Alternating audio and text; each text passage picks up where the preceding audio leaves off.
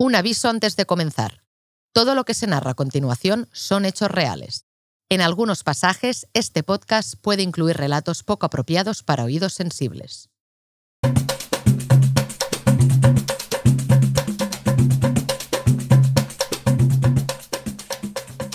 ...14 de octubre de 2020. Robson de Sousa, más conocido como Robinho, acaba de aceptar un sueldo mensual de 217 dólares por regresar al Santos brasileño. Impresiona, ¿no? La cifra está muy lejos de los 2 millones netos que llegó a embolsarse en su época en el Real Madrid. Para ser justos, su salario no es lo único que ha cambiado. A sus 36 años, Robinho ya no es aquella flecha que se ganó un fichaje en el Madrid de los Galácticos.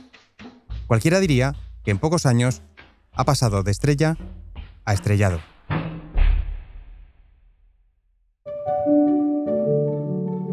Pesar de que el sueldo es más propio de un suplente de regional que de un delantero 100 veces internacional con Brasil, el jugador se muestra eufórico en las redes.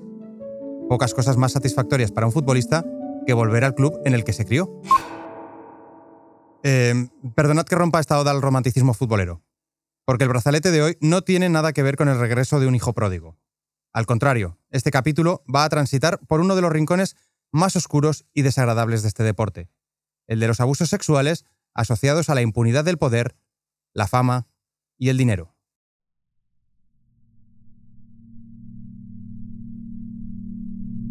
Es por eso que el regreso de Robinho a Brasil levanta ampollas en esos días de 2020. Tantas que lo primero que tiene que hacer Cuca, su nuevo entrenador, es dar una rueda de prensa para defenderle. para mí, una persona maravillosa. Para mí, Robinho es una persona maravillosa. Es un ejemplo de jugador. Siempre fue correcto en todas las actitudes que tuvo. No tenemos ni un solo momento en la carrera de Robinho que deba ser denigrado. Está el episodio fuera de la cancha, que está ahora en juicio, y hay que esperar. Ahora es un tema para que hablemos con más tranquilidad. Particularmente hago lo que puedo para ayudar a Robinho en la vida.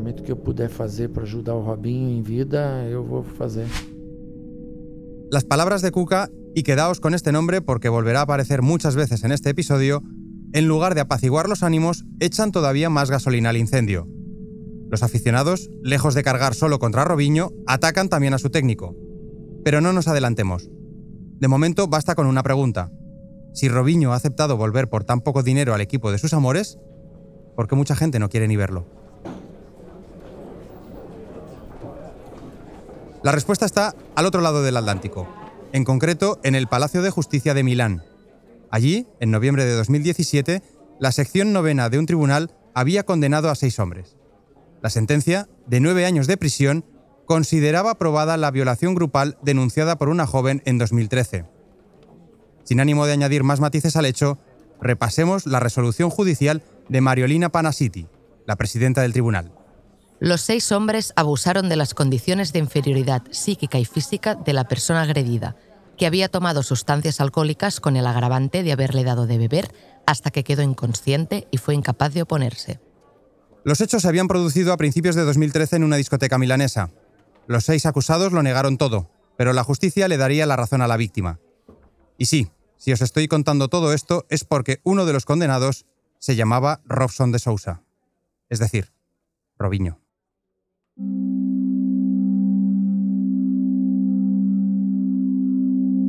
Es una realidad desagradable, es asquerosa, pero desde luego no es novedosa. El fútbol se acostumbró a convivir con sucesos similares. El encarcelamiento preventivo de Dani Alves, exjugador del Fútbol Club Barcelona y del Sevilla, ha girado los focos hacia uno de los rincones más sombríos del fútbol. Ese que sucede en las zonas VIP de las discotecas de moda. Durante décadas, episodios similares se han despachado silenciosamente. En España recordamos el caso protagonizado por varios futbolistas de la Arandina, o la condena al delantero del Celta Santimina. Afortunadamente, jueces, policías, medios de comunicación y aficionados vamos entendiendo que un talento deportivo notable y una cuenta corriente abundante jamás equivalen a impunidad. En Brazalete Negro no abordamos casos aún abiertos. Por eso queremos recuperar dos delitos ya juzgados y condenados en diferentes épocas. Como imaginas, uno es el de Robinho en 2013, el otro sucedido a finales de los 80. Más que recordarlos en sí, me interesa conocer el contexto judicial, mediático y social que rodeó. Así como el Me Too sacudió los cimientos de la industria cultural, destapando abusos sexuales acallados, ha llegado el momento de que sea el fútbol quien denuncie sus propias masculinidades tóxicas. Ningún trofeo, ya sea un Oscar o una liga, debería tapar nunca un abuso.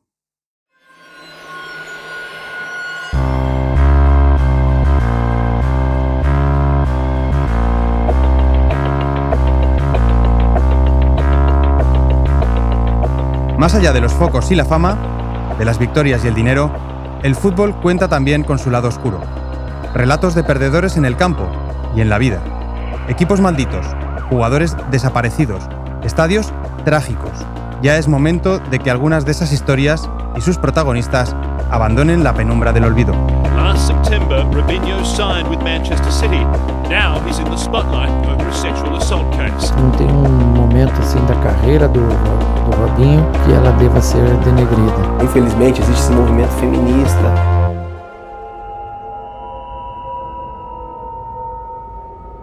Yo soy Aitor Lagunas y esto es Brazalete Negro, de Panenka Podcast y Radio Primavera Sound, con el apoyo de Estrella Damm.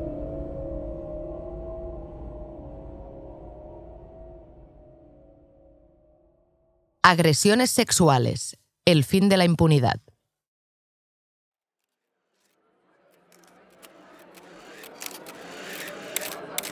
Una nube de flashes y micrófonos llena hasta la bandera uno de los palcos del Santiago Bernabéu. Estamos a 26 de agosto del año 2005. Florentino Pérez aún peina pocas canas. En las gradas del estadio hay 10.000 aficionados que esperan a que el constructor de los Galácticos dé su bendición al nuevo fichaje. Pérez toma la palabra y dedica un discurso en honor al recién llegado. Hoy presentamos a un futbolista capaz de crear esas jugadas que los niños en el mundo intentan recrear en las calles.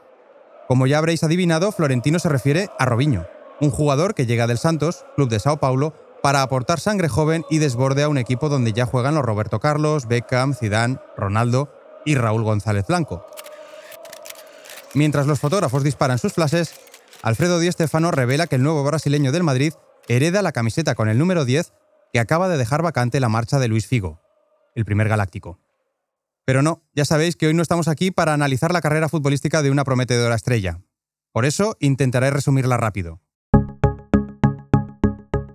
En los siguientes tres años, Robinho ganará dos ligas con el Madrid, pero su carrera en el Bernabéu no estará nunca a la altura de lo esperado. Juega la pelota Robinho. ¡Mamma mía, Robinho! Bicicleta 4, 5, 6, 7. ¡Fuera el disparo! Bueno, qué pedazo de crack. O rey de las pedaladas, ¿no? Quizá el 10 le pese más de la cuenta, o quizá sea su fama de jugador que desborda más en la barra del bar que en la banda. Para muestra las palabras de Royston Drenthe, otro jugador al que los desmanes festivos pasarían factura. En el Madrid enseguida me sentí como en casa. Me dieron una cálida bienvenida. Hice buenas migas con Robinho en cuanto llegué. A veces iba a su casa. Había reconvertido el sótano en una mini discoteca. A Fabio Capello se le acaba la paciencia. El entrenador italiano lleva unos meses tratando de enderezar al Real Madrid y no quiere que nadie se desmadre. Capello acaba ganando la liga, pero no consigue que el brasileño mejore su asignatura pendiente con la disciplina. Una temporada más tarde es el alemán Bernd Schuster el que monta en cólera cuando Robinho pierde un avión de vuelta desde Brasil. It's Mike Cohn who jumped into the passing lane. He feeds Robinho, who slots the ball ahead. Wagner Love turning, Kaká, Robinho. O Globo publica que el madridista ha pasado la noche celebrando en una discoteca una goleada a Ecuador junto a otros jugadores como Ronaldinho y Dani Alves. Según recoge el artículo, la fiesta se desmadra tanto que a medianoche el jugador del Real Madrid sale del local para pedir 40 preservativos. Muchos aficionados celebran la ocurrencia de Robinho. Robinho, damos con dos para María, Robinho. ¿Para qué querés 40 condones? Dame uno, hijo de p. Al club que le paga, claro, sus andanzas no le resultan tan divertidas. En 2008 el Madrid ya está cansado del brasileño y decide sondear el mercado para sacarse el problema de encima. La solución la encuentran en Manchester. Un jeque acaba de comprarse el City y Robinho parece la pieza perfecta para arrancar. Robinho, we thought he was going to sign for Chelsea. He has signed for Manchester City for El Madrid saca 41 millones de euros en el fichaje más caro de la Premier hasta ese momento. Pero si alguien piensa que la fría Inglaterra aplacará las ganas de fiesta de Robinho, ya os adelanto que se equivoca. Esto es lo que el propio futbolista declarará años después al Daily Mail. Me gustó mucho Manchester, por sus restaurantes, el club, su gente, pero no nos olvidemos de las discotecas. Tenía imagen de fiestero, y sí, me gustaba divertirme. Los ingleses salían más que los brasileños, pero cuando salíamos los brasileños siempre nos pillaban. Podemos creer que estas juergas son simpáticas andanzas de un jugador al que le gusta evadirse un poco más de la cuenta. pero todo cambia cuando conocemos el siguiente detalle. El 28 de enero de 2009, en una salida con el equipo a Leeds, el jugador acude junto a su agente y otro par de jugadores a The Space, un club conocido de la ciudad. El brasileño lleva un chándal y los guardias de seguridad le cortan el paso. Es entonces cuando Robinho suelta el recurso clásico del arrogante. Tú no sabes con quién estás hablando. Pero resulta que los porteros no ceden. Sin embargo, el futbolista, lejos de dar por finalizada la escapada, regresa al hotel solo para cambiarse de ropa. Al volver a D-Space, el gerente acordona una zona solo para los futbolistas. En agradecimiento, Robinho pide champán para todos y deja una generosa propina de 400 libras. En fin, otra noche más en la ajetreada vida de un deportista de élite en una sala VIP, de no ser porque un estudiante le acabará denunciando por agresión sexual. Last September, Robinho signed with Manchester City. Now he's in the spotlight over a sexual assault case. Police say a man El futbolista es detenido e interrogado, pero sale bajo fianza tras negar categóricamente cualquier acusación. Meses después, la Fiscalía renuncia a tomar medidas al carecer de pruebas contundentes. La violencia sexual es prácticamente el- único delito, por no decirte el único, donde se juzga a la víctima antes que al agresor. Es absolutamente, o sea, es de, es de una perplejidad increíble. Gemma Altell, psicóloga social y especialista en violencias machistas. Esto tiene que ver también, en parte, con la concepción de la sexualidad, ¿no? Cómo se entiende la sexualidad masculina tal como la hemos ido construyendo. Entonces, como, como sabrás, porque los, los hombres aprendéis a que la sexualidad masculina es irrefrenable, entonces es la mujer la que provoca. Libre de acusaciones, Robinho prosigue su carrera en el City. En su segunda temporada, ya con Roberto Mancini en el banquillo, el brasileño juega 12 partidos y solo marca un gol. Como se acerca el Mundial 2010, Robinho pide irse cedido al Santos, su club formador. En Manchester aceptan y tras media temporada jugando en casa, el futbolista acabará traspasado al Milan. Io voglio far parte di questa storia, voglio entrare nella storia del Milan vincendo la Champions League. Espero fazer parte dessa história, né? Espero ajudar o Milan a os títulos da Champions League. Merece la pena detenerse en las palabras de Adriano Galliani, vicepresidente rosonero, que califica el fichaje de Robinho como un regalo personal al club por parte de Silvio Berlusconi.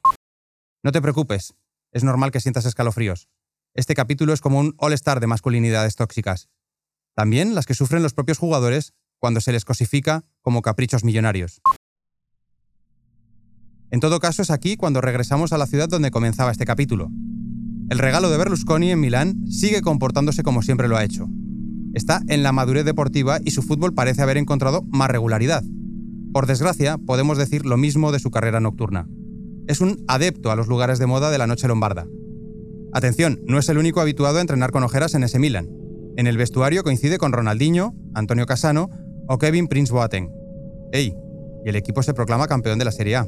Il Milan è campione d'Italia. Diciottesimo scudetto per i rossoneri che interrompono il dominio interista durato quattro anni. El 22 de enero de 2013 es martes. Es el día de la semana en el que el Sio Café, al norte de la ciudad, ofrece la Serata de Ledonne. Las chicas entran gratis. Y esa noche actúa Jairo Chagas, amigo de Robinho. Según publica el Corriere dello Sport, el futbolista acude con su mujer y unos amigos. Sin embargo, en un momento de la noche, acompaña a casa a su pareja para luego regresar al local y seguir la farra. Al grupo se le suman unas jóvenes entre las que se encuentra una chica que celebra su vigésimo tercer cumpleaños. De acuerdo a la denuncia de esta joven, cuando sus amigas se marchan, ella decide seguir festejando. Es evidente que está bastante ebria, pero los hombres no paran de darle más copas. En un momento dado, cuando la borrachera es ya insostenible, el grupo la lleva hasta el guardarropa y allí mantienen relaciones sexuales.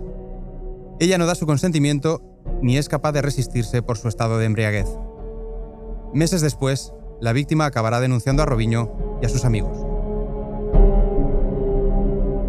En la lógica de situaciones de abuso de poder por parte de hombres eh, poderosos, futbolistas en este caso, está la idea de que seguramente todas las mujeres querrían tener una oportunidad sexual con ellos, ¿no? Pudiendo tener a todas las mujeres que quiera, ¿por qué va a necesitar violar? Y aquí nos olvidamos del elemento de lo que significa violar, significa que esto va mucho más allá de la, de la sexualidad en sí misma, sino que es un acto de, de poder y dominación.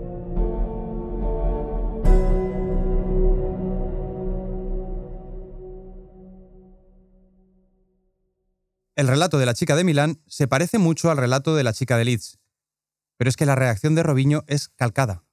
Su equipo de comunicación no tardó en emitir una nota. Ante las informaciones que involucran al futbolista Robson de Sousa, Robinho afirma que no tiene ninguna participación en el incidente mencionado. El futbolista parece indignado. No le tiembla el pulso a la hora de presentarse a sí mismo como víctima. Robinho agradece a todos los que hinchan por él, que conocen su carácter y saben que jamás cometería tal acto. Cuando la denuncia de la chica, de nacionalidad albanesa, llega a la mesa de la Fiscalía de Milán, se emite una orden de detención contra el futbolista. Pero existe un problema. La denuncia ha llegado unos meses más tarde de que se produjeran los hechos, y en ese impasse, Robinho ha abandonado la disciplina del Milán para unirse de nuevo al Santos. Como Brasil no extradita a sus ciudadanos, es imposible hacer efectiva la detención.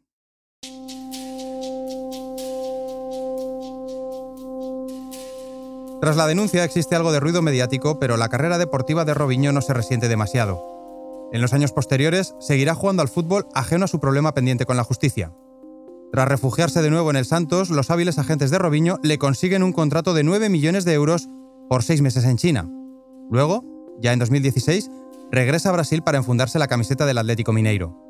Robinho se sale aquella temporada y marca su récord personal de goles. La vida parece sonreírle hasta que le llegan noticias de Milán.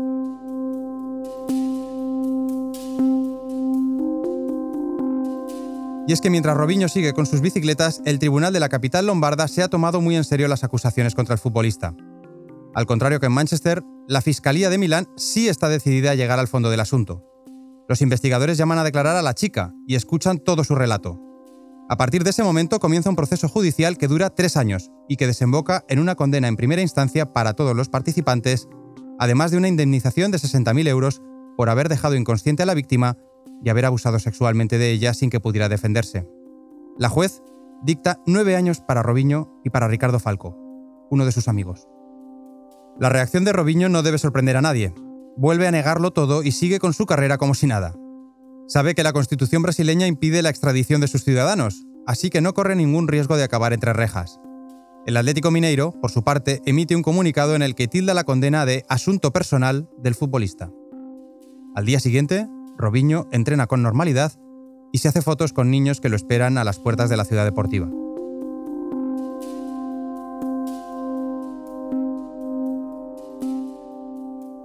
No esperéis una gran campaña de cancelación contra el jugador. La imposibilidad de volver a pisar a Italia para no acabar en la cárcel es el único castigo real que recibe el futbolista. Robinho ni siquiera sufre la reprobación social que se presupone a una condena como la suya. Solo un grupo de aficionadas del Atlético Mineiro decide protestar con una pancarta frente a las oficinas del club.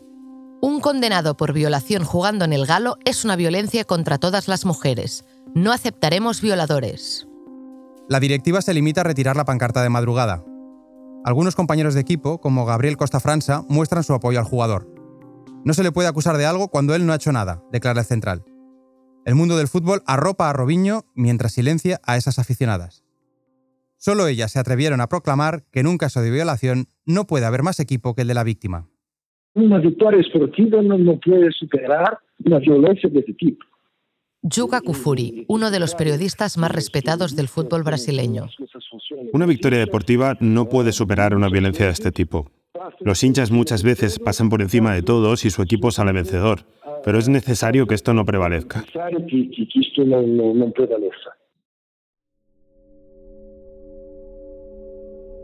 Los meses pasan. Robinho se embarca en una nueva aventura, ahora en el fútbol turco. Lo que él todavía no imagina es que algunos detalles de la investigación van a empezar a filtrarse a la prensa. Tras dos años jugando para el Sivaspor y el Basaksehir, Robinho anuncia que vuelve a recalar en el Santos. Estamos en octubre de 2020. Será su cuarta etapa en el viejo club que un día encumbró a Pelé. Esta vez, sin embargo, a Robinho no le dará tiempo de ponerse ni la camiseta. El movimiento Me Too, comenzado en 2017 con las revelaciones del New York Times sobre los abusos del productor cinematográfico Harry Weinstein ha generado una catarata a nivel global. Harvey Weinstein has finally been held accountable for crimes he committed. The women who came forward courageously and at great risk made that happen. Ahora, su incorporación al club brasileño se recibe con indignación. El fichaje es especialmente sangrante, porque el Santos lleva meses haciendo campañas en redes sociales contra la violencia de género, donde se afana en recordar, por ejemplo, que en Brasil cada cuatro minutos una mujer sufre una agresión. Sin embargo, a la hora de la verdad, los directivos parecen dispuestos a obviar esa violencia siempre que quien la cometa pueda marcar goles y tirar bicicletas. Para rematar su cadena de despropósitos, el Santos escoge hacer público el fichaje de Robinho un 9 de octubre, Día Nacional de Combate a la Violencia contra la Mujer en Brasil. El esperpento institucional es máximo, pero el club no parece dispuesto a echar el freno solo por la presión social. Y aún menos, Cuca, el entrenador. Mas ele, para mí, es una persona maravillosa. Para mí, Robinho es una persona maravillosa. Es un ejemplo de jugador. Siempre fue correcto en todas las actitudes que tuvo. No tenemos ni un solo momento en la carrera de Robinho que deba ser denigrado. Robinho, que ela deba ser denegrida. Fijaos en los suspiros del entrenador. Cuca no está cómodo ante el asunto, si bien apoya a Robinho de forma contundente. No existe una sola mención a la víctima y tampoco ningún respeto a los aficionados que no desean que un condenado por violación vista su camiseta. Cuca quiere a Robinho en su equipo, y lo demás no le importa lo más mínimo. Es entonces cuando muchas voces en Brasil recuerdan un episodio pasado y se atreven a preguntar, ¿pero cómo no va a apoyar Cuca a Robinho? ¿Cómo no va a justificar ese entrenador a agresores sexuales?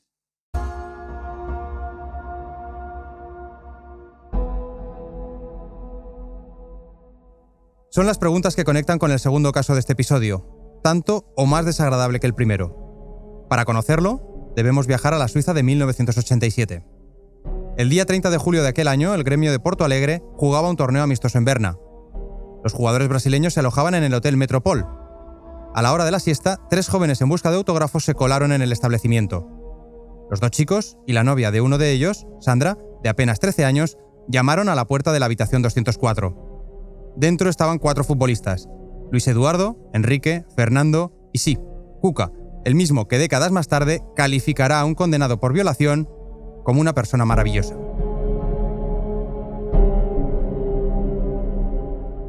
Según el relato de Sandra, la menor, nada más entrar a la habitación, los futbolistas echaron a patadas a sus acompañantes hombres.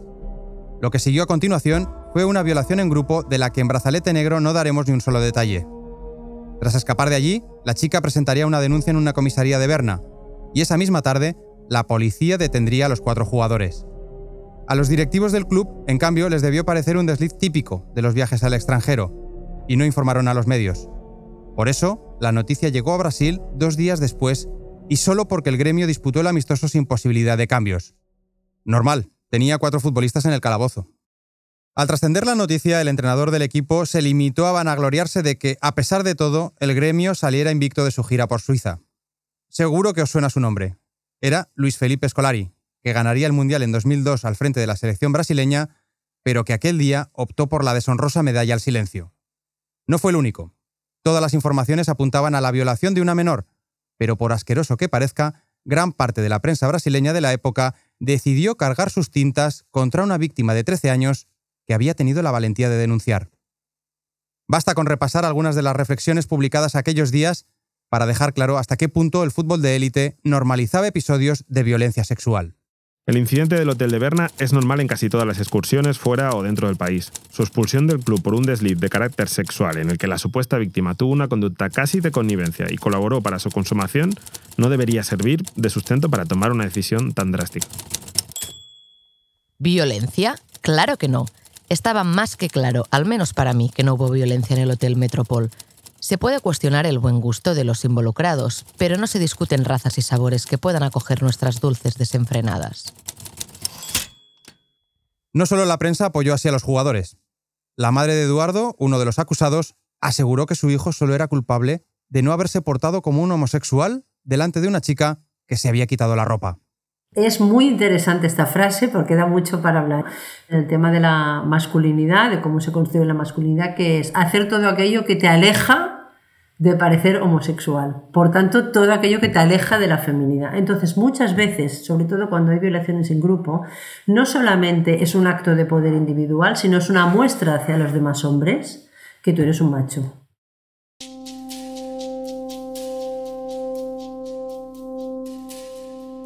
Los deportistas pasaron detenidos un mes en Berna.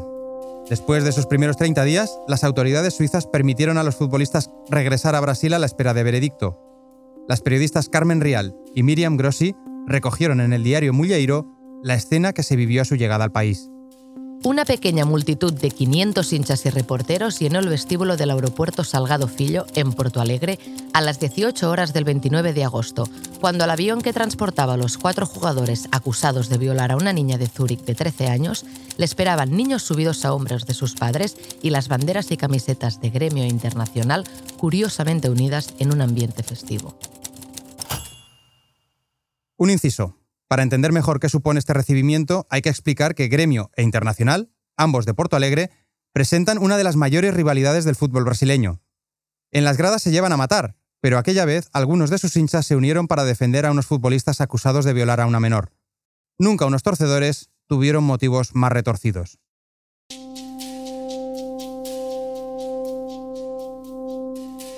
Enrique Eches, Fernando Castoldi, Eduardo Hamester y Cuca Estival siguieron con sus vidas y con sus carreras. Levanta Luis Eduardo, Lino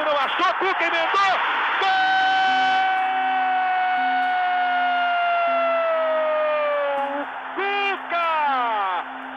El proceso judicial continuaba en Suiza, pero la prensa de Río Grande do Sul prefería pasar por alto el caso. Paulo Santana, comentarista de fútbol y aficionado del gremio, llegó a calificar el caso como broma irresponsable de los muchachos. Si os parece difícil caer más bajo, es porque no sabéis que el también periodista Lauro Cuadros tildó a los futbolistas de sementales, a los que por tanto no debía considerárseles culpables. La justicia suiza finalmente no estuvo de acuerdo.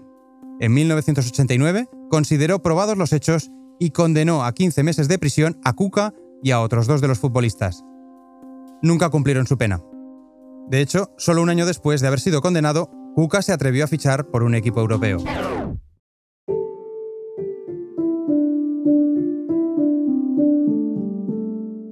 En 1990, mientras la lambada se convertía en la canción del verano, el Real Valladolid realizó el fichaje más caro de su historia hasta la fecha. Así lo definía el diario El País. Alexis Tibal, rubio, alto, introvertido y descendiente de italianos, se confiesa feliz en Valladolid, donde vive con su mujer, su hija de dos años y una sirvienta que tenía en Brasil. Ya pasó para él el mal trago de no jugar con la selección brasileña en Italia, pese a estar entre los preseleccionados. Y es que el único mal trago que vivió Cuca en España se produjo en el plano deportivo. Nunca ningún medio español publicó nada acerca de su condena por violación. Quiero pensar que por la falta de internet en las redacciones. Y el Valladolid aprovechó su segundo remate a puerta para establecer la igualada. Chilaver se queda estático en este centro desde la derecha y Cuca tan solo tiene que colocar la frente. En diciembre de 1990, cuando decidió regresar a Brasil pese a llevar cuatro goles, nadie sospechó que Cuca podía estar huyendo de una extradición a Suiza. Imposible desde Brasil, pero muy posible desde España. Cuca, por cierto, nunca más volvió a jugar fuera de su país. Casualmente tampoco ha entrenado en el extranjero hasta que no ha prescrito su condena. Porque Cuca no era un personaje conocido. Cuca no era un personaje conocido. Estaba empezando su carrera. No se generó un gran escándalo en torno a este episodio. Vivíamos otros tiempos. Era otra sociedad. Fue preciso que Cuca entrenase al Atlético Mineiro para que todos nosotros recordáramos aquel caso. Y como Cuca hizo una defensa de Robinho, la cosa adoptó una proporción mayor por ser él quien es. Volvamos entonces a octubre de 2020 con la misma pregunta. ¿Cómo no va a defender Cuca a si él también niega los hechos por los que fue condenado? Con el apoyo explícito de su entrenador, el atacante del Santos está seguro de que la ola de indignación no tardará en apagarse. No cuenta con que la prensa haya recibido una filtración que acabará con todos sus sueños de impunidad. Seis días después de conocerse su fichaje, Globo Esporte publica en exclusiva la transcripción de los audios que la policía italiana recogió interviniendo los teléfonos de Robinho y colocando micros en el coche del futbolista. Si habéis notado un pequeño temblor, no os preocupéis. Era la coartada de Robinho desmoronándose. En la exclusiva se recogen detalles de una llamada entre Robinho y el músico Jairo Chagas, que actuó en la discoteca de Milán la noche en la que se produjo la violación. En ellos, Robinho ya no parece desconocer el tema tal y como afirmaba una y otra vez. Bueno, en realidad, la transcripción de la llamada parece un manual sobre cómo opera la cultura de la violación en grupo. Me río porque no podría importarme menos el tema. La mujer estaba completamente borracha, ni siquiera sabe lo que pasó. Una a una, todas las acciones que relata Robinho en sus llamadas privadas acaban corroborando la declaración que la mujer dio a la policía. La suerte de la estrella gira como una moneda en el aire. Los movimientos feministas redoblan la exigencia al Santos y el club, reacio hasta ese momento, accede a cancelar el fichaje. Oh, casualidad. El cambio se produce justo después de que el sponsor del Santos anuncie que retira su patrocinio por respeto a las mujeres. Porque, como tú sabes, Porque como tú sabes, hay también una cuestión de los patrocinadores en los clubes. No quedaría bien para ellos estampar su publicidad junto a un jugador que es un violador.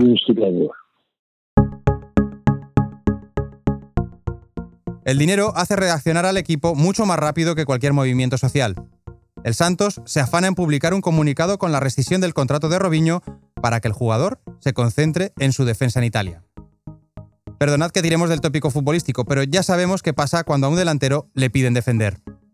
Un día después de perder su trabajo, el futbolista alega que su único error fue serle infiel a su esposa y admite haber tenido sexo oral con la víctima de Milán. Não, não tive relação sexual com ela, não. A gente e relações No tuve relación sexual con ella. Tuvimos relación entre hombre y mujer, relaciones que hombres tienen con las mujeres, pero no llegó a haber ninguna relación sexual, ninguna penetración, nada de eso. Robinho, en una estrategia súper madura, vuelve a presentarse como víctima y culpa a las mujeres. Infelizmente, existe esse movimento feminista. Infelizmente existe ese movimiento feminista. Muchas mujeres a veces no son ni mujeres, para decirlo claramente. Por si fuera poco, en un audio filtrado en ese momento, Robinho cuenta que está siendo víctima de una campaña en su contra y llega a compararse con Jair Bolsonaro. Tenemos N ejemplos iguales. ¿Viste lo que le hicieron a Bolsonaro antes de las elecciones? El ataque que le hicieron al tipo. Decir que Bolsonaro era esto o aquello, que Bolsonaro era racista, fascista, que era un asesino. Y cuanto más golpeaban a Bolsonaro, más crecía. Así que estoy realmente en paz en mi corazón. Sin entrar en grandes debates políticos, Jair Bolsonaro es el presidente de Brasil que ha proclamado héroe nacional al coronel Ustra, uno de los mayores torturadores de la dictadura militar durante los años 70.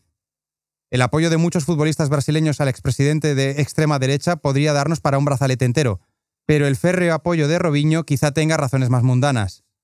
Ya hemos dicho que Brasil no extradita a sus nacionales, pero Italia sí puede pedir que Robinho cumpla su condena en una cárcel brasileña. Cuando Jair Bolsonaro Cuando Bolsonaro estaba en el gobierno, si Italia hubiera hecho esa petición, él no la habría aceptado. Pero hoy todo es distinto. Lula le ganó las elecciones a Bolsonaro.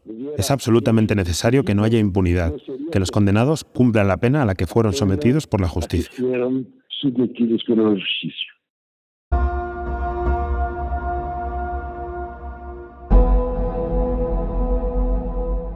Tres meses después, en diciembre de 2020, la justicia italiana volverá a pronunciarse. La Corte de Apelación de Milán confirmará la condena a Robinho y a su amigo Ricardo Falco. La sentencia dejará claro, El absoluto desprecio de los agresores por su víctima. según la jueza, Los condenados actuaron con signos inequívocos de falta de escrúpulos y casi conciencia de una futura impunidad.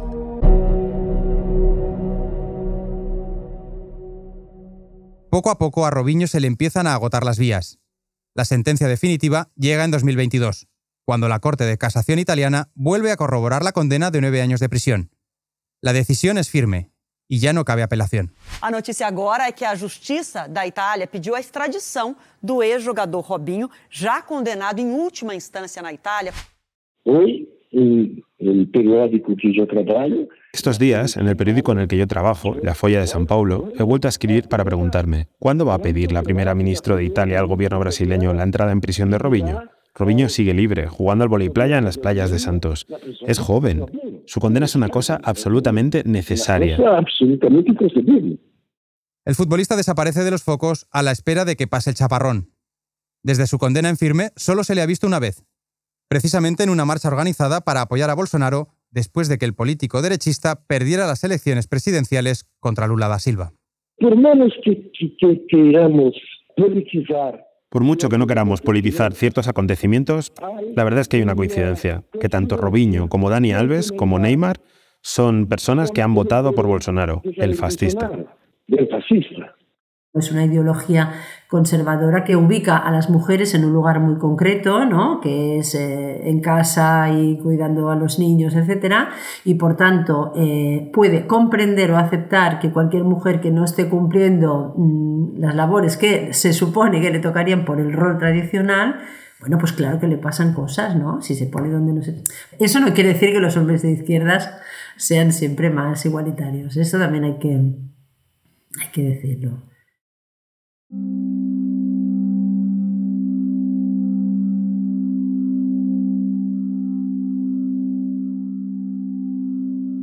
Está claro que en todos los gremios, en todas las ideologías y por supuesto en todos los países hay delincuentes, criminales y abusadores. Pero también es cierto que durante mucho tiempo el binomio fama más dinero construyó una burbuja social y mediática en torno a los futbolistas. La misma que ahora, como ocurre en otros ámbitos de gran relevancia social, ha comenzado a resquebrajarse.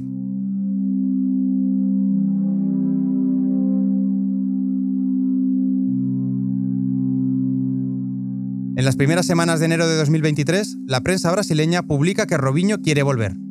Negocia con varios equipos de categorías inferiores su regreso a los estadios. Tiene 39 años y lleva dos y medio sin jugar. Pero la pregunta no es cómo está el rey de la bicicleta, sino cuánto tiempo más va a poder regatear a la justicia.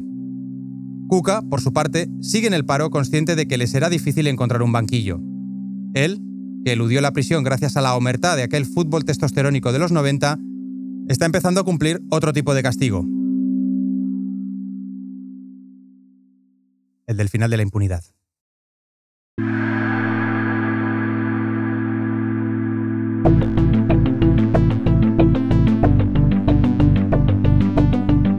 Brazalete Negro es una producción de Panenka Podcast y Radio Primavera Sound con el apoyo de Estrella Damm. Si no lo has hecho aún, suscríbete a Brazalete y di que nos oyes.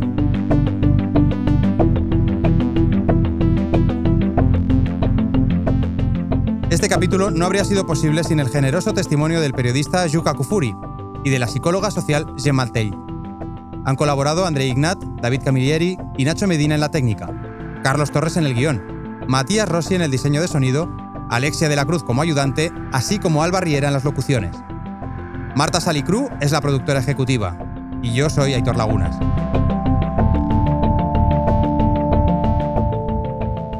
Gracias por escucharnos. Y recordad, Bill Shankly no tenía razón. El fútbol, a veces, sí es una cuestión de vida o muerte.